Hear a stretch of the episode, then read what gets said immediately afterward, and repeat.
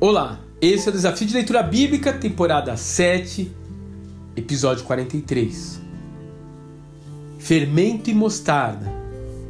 Mateus, capítulo 13. O reino dos céus é como um grão de mostarda que um homem plantou em seu campo.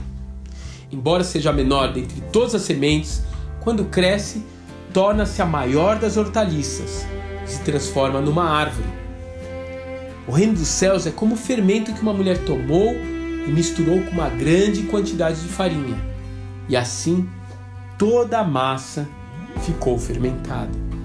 Mateus capítulo 13, versos 31 a 33. Ainda falando do reino dos céus, o mestre continua usando parábolas da vida cotidiana para tratar questões espirituais profundas. Onde está o reino de Deus? Ele bem poderia usar como exemplo a sua própria história de vida.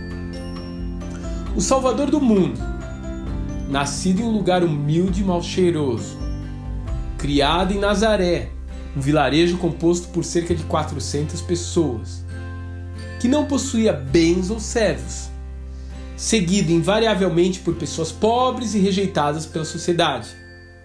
A sua entrada triunfal foi nos lombos de um jumentinho quem poderia prever que o reino de Deus viria dessa forma? Onde está aquele Messias poderoso que iria solapar o Império Romano e assumir o controle do mundo? De fato, como Jesus diria em outra situação, o reino de Deus não vem com aparência exterior. Lucas capítulo 17, verso 20. Ele vem na forma de um grão de mostarda que você mal consegue segurar entre os dedos ele vem como fermento colocado na massa do pão, imperceptível. E um dia, sem nos dar conta do que está acontecendo, há uma árvore enorme à beira do caminho. Há pão suficiente para alimentar a família inteira.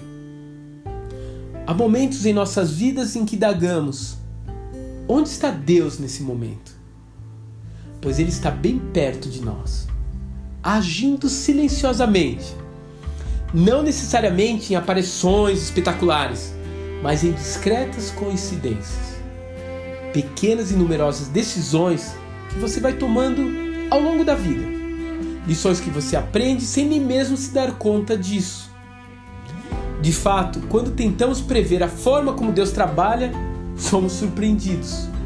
Quando tentamos antecipar o seu próximo movimento, ele aparece um lugar onde não estávamos olhando verdadeiramente o reino dos céus se manifesta em nossas vidas como um grão de mostarda, como leveduras microscópicas que fazem o pão crescer e que só podem ser vistas com as lentes da fé. Que Deus te abençoe e até amanhã.